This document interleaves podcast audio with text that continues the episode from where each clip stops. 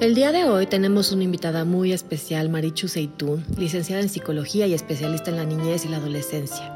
Escuché una plática con ella en un TED Talk sobre cómo amigarse con el enojo y quise traerles este tema a ustedes para aprender que esta emoción que tenemos tan, tan muchas veces guardada, muchas veces la vamos acumulando porque no sabemos cómo desahogarla o porque creemos y tenemos esta creencia limitante de que enojarnos es algo negativo, diga algunas maneras y nos comparta por qué cierto grado de enojo o de agresividad es necesaria incluso para la supervivencia.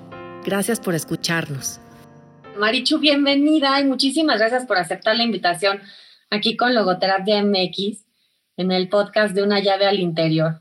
Para mí también es un placer, Andrea, estar uniendo Argentina y México en este tema tan interesante del que vamos a hablar. Muy contenta de estar contigo. Gracias. Escuché tu plática eh, de TED Talk sobre cómo amigarse con el enojo y me pareció increíble, sobre todo muy novedoso. Aprendí que realmente el enojo muchas veces es necesario, ¿no? Cierto grado de agresividad y también me gustaría platicar un poco contigo de qué pasa cuando no contactamos el enojo, ¿no? Entonces, bueno, mi primera pregunta sería, ¿cómo aprendemos a amigarnos con el tan temido enojo, Maricho? Yo creo que primero tenemos que amigarnos con la idea de que sentimos cosas que a lo mejor a nuestros papás no les hubieran gustado. O sea, no es solamente el enojo, es el enojo, los celos, la codicia. Hay montones de emociones que yo llamo oscuras, porque son como la sombra, diría Jung, que están atrás nuestro y que nos gustaría no tenerlas. Y la primera cuestión es decir, wow, por lo pronto son fuente de energía. Y entonces, lo primero que tenemos que saber es, son importantes, no tenemos por qué negarlas ni reprimirlas, que yo sienta algo no quiere decir que lo actúe, porque yo que, creo que ahí está el problema. Cuando yo creo que si me enojo voy a hacer algo que está mal, entonces prefiero no enojarme. Y bueno, vuelvo a, a lo que pasó en nuestra infancia. Si a mi mamá le parecía mal que yo me enoje, yo voy a tener automáticamente tapado, negado, reprimido el enojo. O lo primero que toca hacer es darme cuenta de lo importante que es que yo me conecte con mi emocionalidad completa. Y luego, esta tarea que vos decís que es la que es complicada es cómo hacemos para conectarnos como yo trabajo con niños y con padres, muchas veces lo que les digo a los papás es, validen cuando el niñito se vaya a bañar y diga, sí, mami, ya voy, en vez de, decirle gracias, qué amoroso que sos, díganle, ay, cuántas maneras tiene mamá de molestarte. cuando nosotros desde muy pequeños los vamos habilitando a sentir, se tiene que bañar igual ese niño. Pero una cosa es que se bañe diciendo gracias mamá por hacerme limpio. Y otra cosa es que pueda decir, sí, estaba lo más divertido jugando, porque qué importante es que yo conecte con lo que siento, porque me sirve para la vida saber. De hecho, el enojo significa, lo digo ahí en la charla TED esa que viste, alguien se mete en mi territorio. Si yo desconecto la alerta del enojo, cuando alguien se mete en mi territorio, no me puedo defender. Entonces es muy importante que yo conecte con eso, pero no es para dar trompadas, ni para atacar, ni para burlarse. No, no, no, es simplemente esto me molesta, esto me incomoda y converso con vos de lo que me incomoda y te lo explico, o a veces me lo explico a mí misma, no necesito ni siquiera explicárselo a otro, basta con que yo sepa que esto me molesta y ver qué hago con eso que me está pasando. Claro, y si de niños tenemos esta creencia de que enojarnos es malo o, o a lo mejor solamente por género, ¿no? Aquí mucho es las niñas, lindas, bonitas, buena onda, decimos aquí en México, eh, ¿no? Amables. Y, a los niños como que sí se les permite desde chiquitos mucho más como expresar el enojo, ¿no? Es como soy fuerte, puedo demostrar, ¿no? Que soy valiente mediante el enojo. Es verdad, pero también es verdad y les trae muchos problemas a los hombres, que no se les permite ponerse tristes, no se les permite tanto asustarse, a las niñas les permitimos, no les permitimos enojarse y ser buenita y compartir y ser amorosa, pero no nos molesta que lloren, no nos molesta que se asusten, no nos molesta que se pongan tristes. En cambio tenemos un montón de hombres muy aguerridos y que se saben defender, pero que no son tiernos, no se conectan con lo que sienten, con lo cual, nada, todos tenemos mucho que aprender de las emociones, hombres y mujeres. Maricho, ¿cuál sería, claro, por supuesto, cuál sería el límite para dejar, por ejemplo, permitirles el enojo, o sea, o demostrar el enojo a los niños en lo que ellos empiezan como a encontrar este equilibrio, ¿no? Para demostrarlo. Lo que pasa es que los niños pequeños, hasta el año y medio, dos, no se enojan tanto, están solos con su papá y su mamá. de a poquito vienen los berrinches, los, las pataletas, no sé cómo lo llaman ustedes, y entonces ahí empiezan los líos y las peleas, y despacito nosotros les vamos a ir dando recursos, que recurso es divido en dos. Una cosa es lo que sentís, lo que pensás, lo que deseás, lo que imaginás, y otra cosa es lo que podés hacer o lo que podés decir. Entonces, no les vamos a permitir decir cualquier cosa, no les vamos a permitir hacer cualquier cosa, pero sí les vamos a permitir sentir, pensar, desear, imaginar, incluso pedir, porque todo eso es lo que es conectar con lo que de verdad sentimos. Y después, los papás, durante muchos años, van a ir acompañando a sus hijos a ver, ¿y qué hacemos con esto que sentís? ¿Te enojaste con la maestra por tal cosa? ¿Qué podríamos hacer al respecto? ¿Te enojaste con papá por tal otra? ¿Qué podemos hacer? Les vamos como prestando recursos para que ellos aprendan a resolver verbalmente, no a través de el puñete o la trompada, el golpe o el insulto o la burla, que son todas respuestas agresivas y muy dañinas. Ahora, cuando yo sé lo que me pasa, te lo puedo explicar bien y lo podemos resolver juntos o no, o me aparto de tu persona porque no me gusta cómo me tratás. Y todo eso es súper importante. Claro, y esto se aprende desde niños, porque si no, si no enseñamos o pedimos lo que necesitamos o marcamos un límite, acumulamos, ¿no, Marichu? Sí, acumulamos y entonces pasan otras cosas, que nos enfermamos, porque acumulo, acumulo, acumulo y sale por otro lado, o que me deprimo, a lo mejor no me enfermo físicamente, pero me deprimo porque estoy ocupando tanta energía en no conectar con lo que siento que no tengo energía para vivir, o me lleno de ansiedad, no conecto y entonces no me puedo quedar quieto, no sé mucho lo que me pasa, pero es que si me quedo quieto me alcanzan los pensamientos, digo, y entonces no me puedo ni, ni, quedar quieto. Y todo esto es súper tóxico porque nos va quitando energía y resto para vivir. En cambio, la energía bien encausada de estas emociones sentidas nos ayudan un montón. Los celos no son malos en sí. Lo que está mal es que yo le quiera sacar el novio a mi amiga Ahora, que yo esté celosa de que mi amiga tenga novio, y eso es natural. Ahora, ¿qué hago yo con esto? A lo mejor me pongo más linda, me busco un novio, hago algo en función de, uy, estos celos me hacen dar cuenta que yo también quiero tener un novio.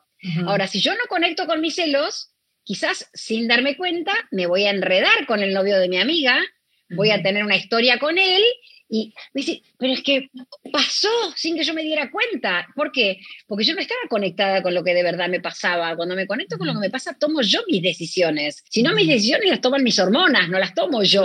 Esas hormonas que quedan liberadas, hacer lo que se les da la gana y no lo que yo, con mi cabeza y mi corteza cerebral, decido junto con mis hormonas. Claro, Marichu, y es, y es encauzar nuestras emociones hacia maneras positivas, ¿no?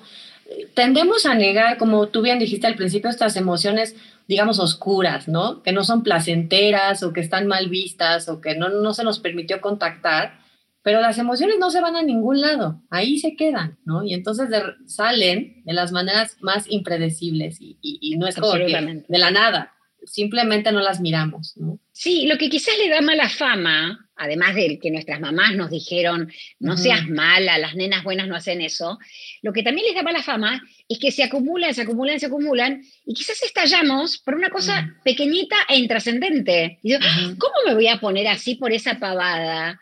Y entonces ahí me asusto y vuelvo a negar y vuelvo a reprimir. Si yo cada vez que algo me molesta lo, lo, pudiera procesar, nada se acumula y nada se convierte en un volcán tremendo. Y la otra cosa que puede pasar, que me olvidé de mencionar esta, es que la emoción también va como por rizoma.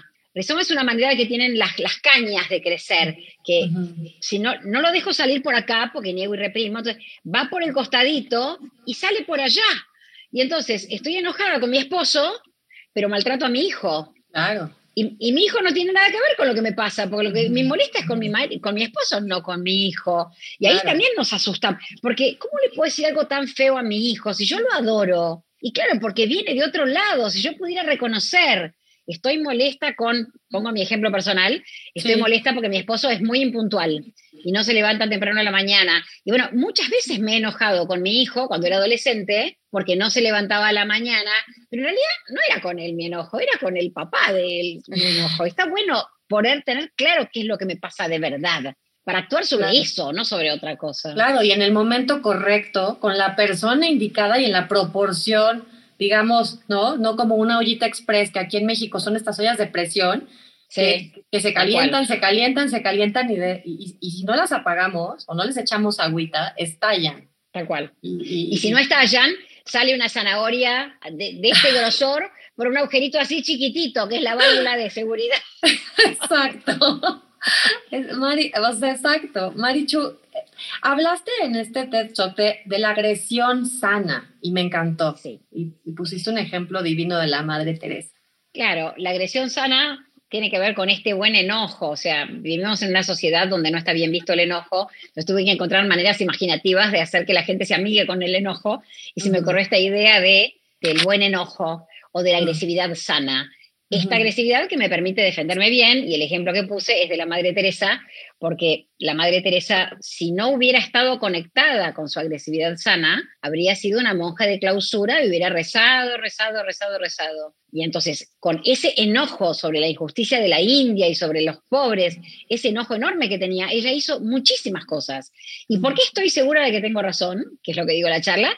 Porque si la Madre Teresa, eh, porque en la biografía de la Madre Teresa cuentan que ella se hizo exorcizar dos veces. O sea, dos veces le pidió a un sacerdote que le saque el demonio de adentro. Lo que una psicóloga llama el buen enojo, para la Madre Teresa era estar poseída por el demonio, pero un demonio que ella encauzaba muy bien para cosas buenas, no para cosas malas. Era un enojo súper valioso. Lo llamo también la nafta super 98 octanos, porque es una nafta muy potente ese, ese buen enojo o esa agresividad sana. No, y, y, encauzarla, como tú dices, yo creo que esa es la clave, encauzar las emociones que, además tienen muchísima energía. El enojo tiene una energía elevadísima y muchas veces nos sirve para sacarnos de la tristeza. Pero ¿qué pasa, Marichu, cuando utilizamos el enojo para tapar en general todas nuestras demás emociones? Otra vez vuelvo a la, crianza, a veces es interesante, pero pasa para todos. Debajo, detrás de la conducta o detrás de la palabra, seguramente hay otra cosa. Y entonces, detrás de un portazo, detrás de una mala respuesta, detrás de una burla, hay otra cosa. Si yo me quedo en la superficie, me contestaste mal, o a mí no me gusta que me trates así, me quedo sin mirar lo que está por debajo. Y a veces lo que está por debajo es miedo, vergüenza, inseguridad, mm. tristeza. Eh, hay muchas cosas, irrita, y algo que me irritó. O sea, yo tengo que ver qué es lo que está por detrás o por debajo de la conducta del otro. Y esto me va a cambiar mucho mi respuesta, porque si yo soy un reactor y solo respondo a me contestaste mal, vos me contestaste mal, yo te contesto peor, me contestas peor, te contesto peor y vamos en ascenso. Si cuando la otra persona me contesta mal, yo lo miro y le digo, uy, me parece que no tuviste un buen día hoy. O, uy, estás muy enojado conmigo, ¿qué, qué te molesta tanto? ¿Qué, ¿Qué, hice o qué te dije? Y yo, en vez de ir arriba, bajo, decir, ay, me parece que hoy estás cansado, el otro me va a responder de otra manera y yo incluso, aunque le diga, a mí no me gusta que me traten así, lo voy a decir en otro tono. No sé, nos, tenemos una cosa cuando, cuando estoy arriba es, no puede ser que me trates así, vos ya sabés que a mí no me gusta, esto es una barbaridad, me quiero divorciar. Y voy abajo y digo, ups, ups, me parece que tuviste un mal día hoy, cualquier cosa te cae mal, pero yo no te quise, no, te estaba hablando bien, no te quise tratar mal. De hecho, ayer me pasó esto, llegué, salí de trabajar y estaba mi marido, mi marido en casa y le hice, una, le hice un comentario sobre, hoy venía un pintor y tenía que comprar la pintura y me había olvidado de comprar la pintura. Yo me había olvidado de comprar la pintura. De ninguna manera le estaba diciendo, vos comprá la pintura mañana a la mañana. Y él me dijo, me contestó mal. Y al rato me dijo, yo no le, no le hice ni caso. Pero él al rato me dijo, no, lo que pasa es que vengo muy cargado hoy del día de trabajo. Yo no me enganché, como no me enganché, pasó. Pero yo hubiera podido decir, siempre lo mismo, no te puedo hablar de nada, cualquier cosa que te digo, te enojas. Con muchos años de matrimonio uno va aprendiendo a no engancharse. Pero es increíble como el otro interpreta lo que quiere interpretar también y se enojó por algo que yo no había dicho. Eh, es notable esto también. Marichu, qué difícil es validar muchas veces lo que el otro nos está diciendo cuando realmente no es la como lo estamos queriendo expresar o lo que queremos decir, ¿no? Y entonces, qué importante es aclarar o preguntar o, cuestionarle al de enfrente, oye, entendiste esto así, pero en realidad no es así. ¿Cómo hacer para validar al otro o a los hijos, por ejemplo, adolescentes, ¿no? Sobre todo, ¿eh? en su enojo. Porque, claro, la expresión del enojo tiene que ver también con la respuesta del otro. Yo siento que los papás no queremos que los hijos se enojen con nosotros. Y entonces pongo un ejemplo bien de, actual de la cuarentena. El adolescente pide permiso para invitar a la novia a tomar el té y yo le digo que no, porque está la abuela en casa y no queremos que la abuela corra riesgos. Ese adolescente se enfurece, se levanta de la mesa, revolea la silla, se va a su cuarto, pega un portazo. Yo no valido ni el portazo ni la silla revoleada, pero sí puedo validar su enojo. Y, pues, y si yo me enojo con él porque lo que hizo, me quedo arriba. Mm. Sos un irrespetuoso, ¿cómo vas a hacer eso? ¿No ves que, te estamos, que estamos cuidando a la abuela? No puedo creer que vos no te puedas poner en el lugar de ella. No puede ser tan desconsiderado. Lo dejo así chiquitito a mm. mi hijo.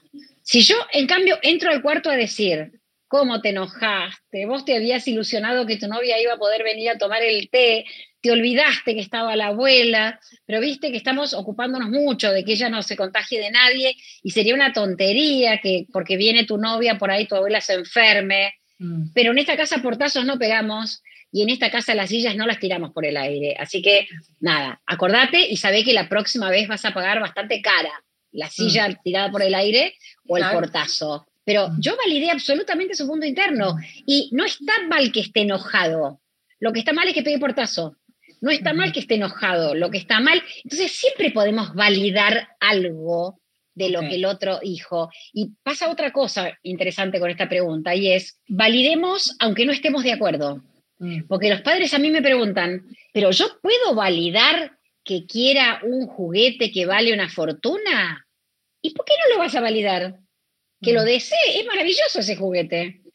Lo que no podés es comprárselo. Pero los papás en el afán de que el niño no sufra, lo quiere convencer de que es un deseo equivocado. Y no es un deseo equivocado. Sería un error comprar ese juguete que vale tanta plata y que no tenemos para comprar. Pero es como que vamos abriendo nuestra cabeza, porque es, es casi una cacería de brujas esto. Ir descubriendo un montón de emociones que yo no tuve permiso de niña de sentir y que ahora estoy tratando de que otros niños sí tengan permiso de sentir y otros adultos tengan permiso de sentir también y, luego eh, hay mucha confusión en cuál es el límite, ¿no? Para no dejar, por ejemplo, pero lo acabas justo de decir, ciertas acciones o ciertos tonos de voz no están permitidos, pero tu enojo es válido, ¿no? O las razones o tus propios motivos son válidos, pero es distinto eso a permitir, o sea, el validar no es permitir la falta de respeto, no es permitir que se rompa la silla o el azotón de puerta, ¿no? Absolutamente. Lo que pasa es que al validar, lo que hacemos, pensemos que las emociones son hormonas, y que nosotros no le podemos dar a la hormona la orden de desaparecer. La hormona aparece, el miedo aparece, el enojo aparece, lo que aparece, aparece. Entonces, lo que vamos a hacer es encauzarlo, abrazarlo, conversarlo. Vamos a hacer un montón de cosas con esas hormonas, pero lo que no vamos a hacer es eliminarla. Por eso no tiene sentido no validar un enojo. Ese chico tiene todo el derecho. El chiquito que le apagamos la PlayStation es otro clásico de cuarentena. Eh, tiene todo el derecho a estar furioso, aunque sea el horario que dijimos es lo que corresponde. Mamá está siendo absolutamente justa, pero al niño le da rabia igual. Y sí, está perfecto que te dé rabia. Lo que no estaría perfecto es que me insultes. Lo que no estaría perfecto es que tires por el aire el joystick para romperlo. No, no, pero está perfecto que estés enojado. Pero son las 8 y dijimos que a las 8 se pagaba. Y otra cosa más, si ese niño, porque la PlayStation es absolutamente adictiva, no puede apagarla a las 8 a pesar de que sabe que son las 8, a pesar de que le dijimos que es la hora de apagar, el adulto, trabajando de yo auxiliar, o sea, de ayudante, va y le dice, ¿apagas vos o apago yo? Cuento hasta 10 y si vos no apagás, apago yo. Y cuando apago, ese niño se va a enojar mucho con el mensajero, que es mamá. Mamá es el mensajero de que son las 8. Eh, pero no importa, pero esa mamá no se va a enojar, puede decir, no, él no tiene fortaleza interna suficiente para pagar la PlayStation. Yo ya lo sé, es niño, yo soy adulto. Yo soy la que digo que no es conveniente que juegue más de una hora o más de una hora y media. Entonces, yo me hago cargo y este es otro enojo que nos cuesta mucho y es que se enojen con nosotros. Y por eso explicamos tanto, no quiero que mi hijo se enoje conmigo, quiero que sepa que soy una buena mamá, que estoy siendo justa y equitativa. Y los niños se van a enojar igual. ¿Y cuál es el problema de que se enojen? Claro, y se van a frustrar, ¿no? Y van a, y van a aprender justamente mediante el enojo en casa y, las maneras sanas de desahogarlo a enojarse allá fuera de adultos, en sus matrimonios, por ejemplo, ¿no? Y van a tener mejores recursos a partir de los recursos que nosotros les vamos a ir dando. Porque esa mamá que se queda con él y le dice, y la rabia que te da, y vos querías seguir jugando, y qué rápido que se pasó el tiempo, pero vos ya sabés que dijimos que hasta las 8, después de las 8 no, porque ya va a estar la comida. Eh, nada, vale que estés enojado, pero de esta manera no, Eventualmente, si sigue muy enojado, a lo mejor le podemos ofrecer un almohadón para que le pegue al almohadón en vez de a la mamá. O sea, siempre hay Pero Marichu, esto de validar, tienes toda la razón. A mí de lo que más me prende, ya que estoy enojada, es que me digan que no tengo razones para estar enojada.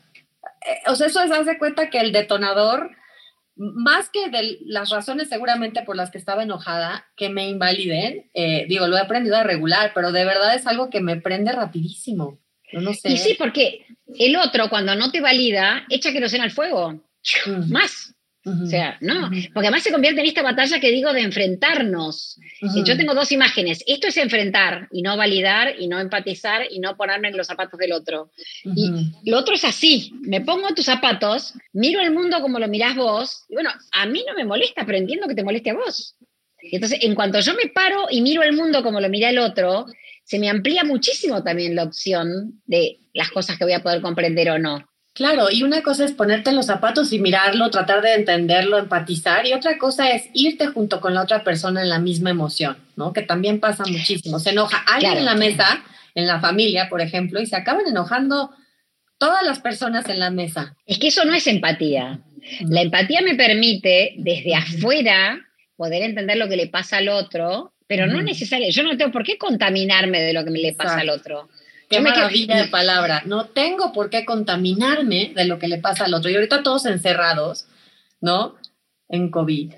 Claro, o sea, esto te pasa a vos, a mí no me está pasando eso. Entiende lo que te pasa, te acompaño, te abrazo, te hago mimos, buscamos soluciones juntos, pero yo estoy afuera de la situación. Esto se nota mucho en los temas sociales.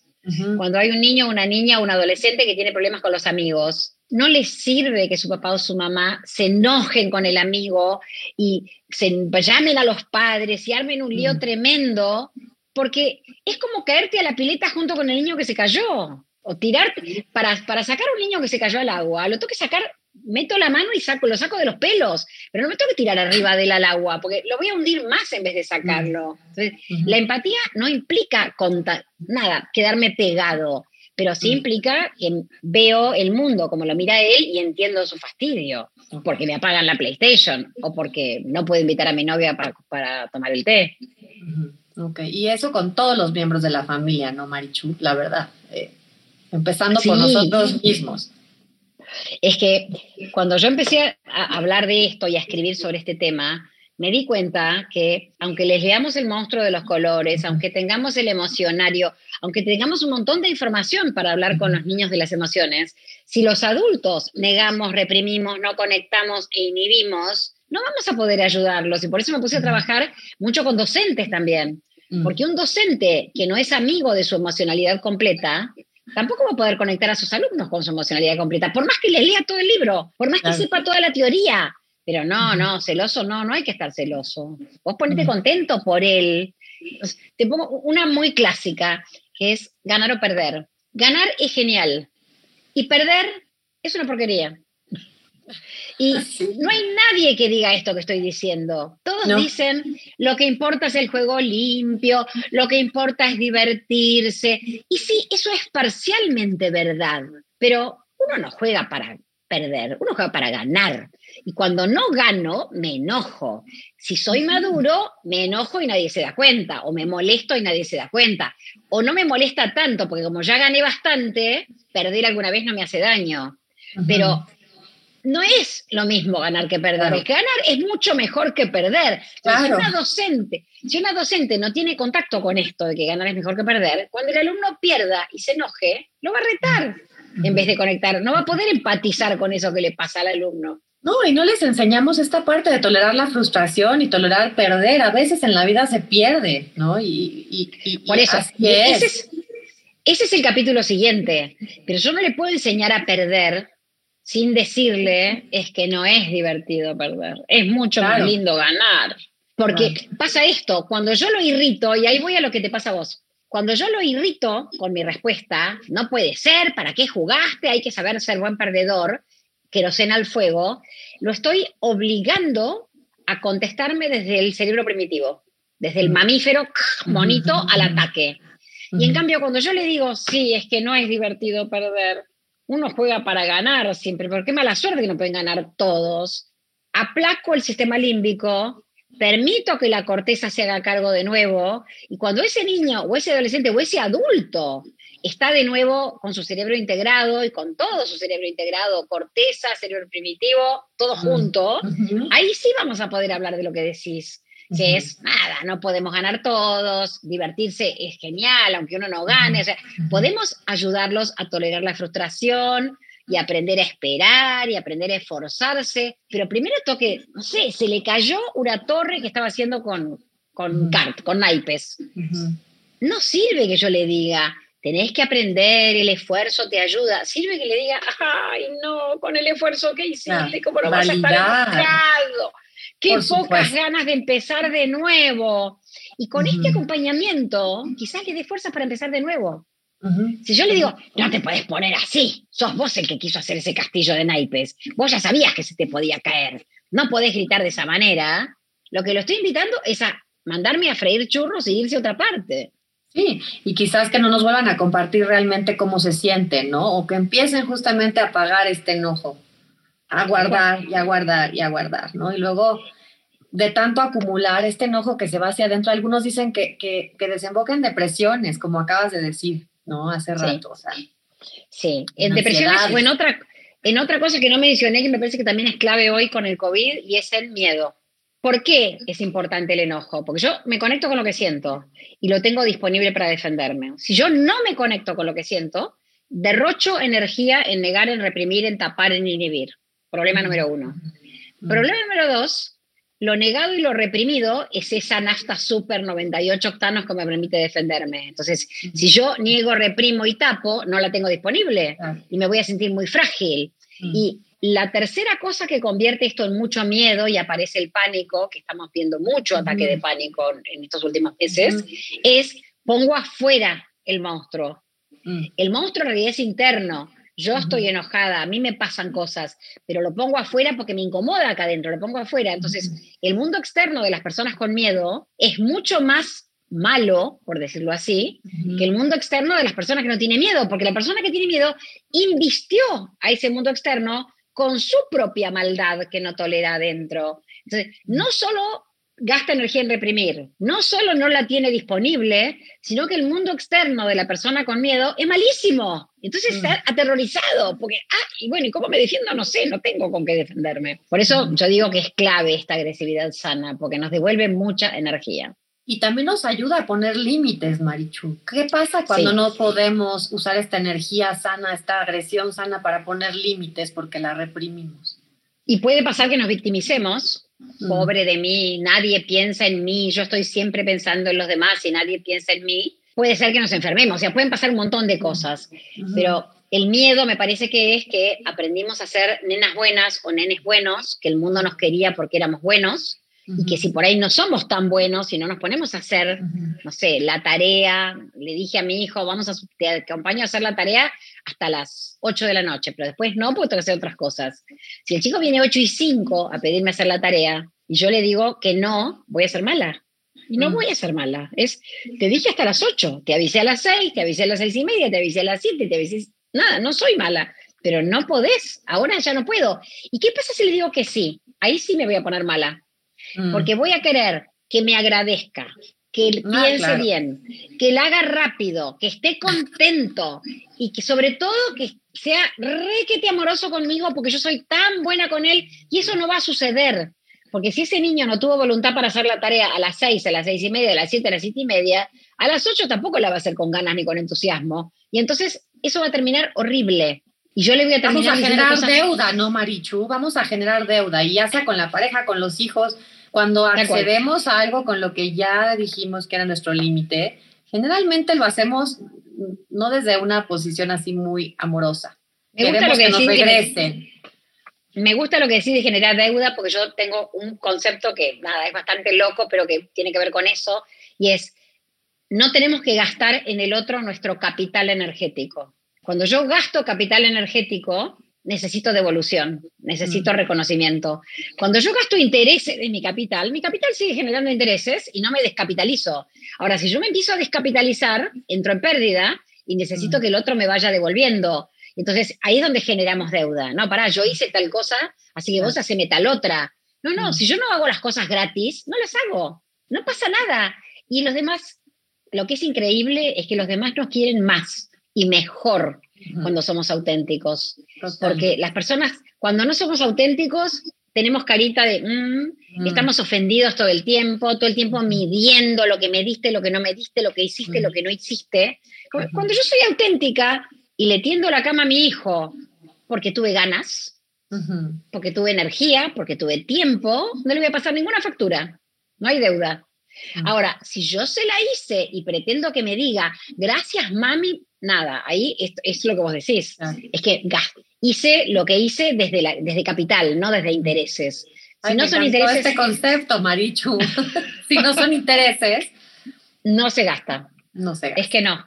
Ok, ok, Marichu. Y por último, para concluir, ¿cuál es tu lema de vida? O sea, algo que nos quisieras dejar a todos los que te están oyendo. Yo creo que en lo que estoy hoy, que tengo 66, por ahí tuve otro montón de lemas, pero hoy estoy tratando de vivir en el presente, mm. tratando de soltar las preocupaciones del futuro, las preocupaciones del pasado, para poder vivir realmente hoy y el disfrutar cada momento y cada situación que hago, y entonces elegir con mucho cuidado lo que voy a hacer. Porque si estoy viviendo en este instante, ya no estoy pensando en lo que debería o en lo que me paré. No, no, no. a ver, ¿qué quiero hacer ahora? Y me ayuda un montón la idea de decir, ¿estoy haciendo lo que quiero hacer? Sí, ok. Este es mi presente hoy y lo disfruto. Y mañana será otra cosa mañana. Me encanta, Marichu. O sea, ¿en dónde inviertes, no? Cuidadosamente. Sí, y sí, sí, porque cuando vas creciendo en edad, ya te das cuenta que te queda menos tiempo y hay que saber mm. aprovecharlo. Por eso hay que tener mucho cuidado cómo elige uno pasar su tiempo cuando vamos creciendo. Y siempre, Marichu, pero claro, con, la conciencia más grande ya de, que justamente sí, de las decisiones que tomamos nos van pues quitando tiempo o sumando o restando, pues decidimos más conscientemente, ¿no? Bueno, esa es la meta. Sí, tal cual. Sí, y es la meta para toda la vida. Y vamos a seguir aprendiendo y nos vamos a seguir equivocando hasta el último día, eso también es cierto. Ay, Marichu, muchísimas gracias por este tiempo y gracias por esta plática. Me encantó y yo creo que a todos los que la van a escuchar también. Y de verdad fue un placer estar contigo. Gracias, Andrea. Fue un placer comentar. Me encantó tu Instagram, así que te voy a seguir y vamos a seguir en contacto. Por supuesto, espero que no sea la última eh, plática contigo. Ojalá sea la primera de muchas más. Ojalá, un placer. Un, placer. saludos a Argentina. Gracias y saludos allá por México. Gracias. Soy Andrea Ortiz y esta es una llave al interior. Te invito a reflexionar para transformarte en tu mejor versión. En la descripción encontrarás mis redes. Gracias por escuchar.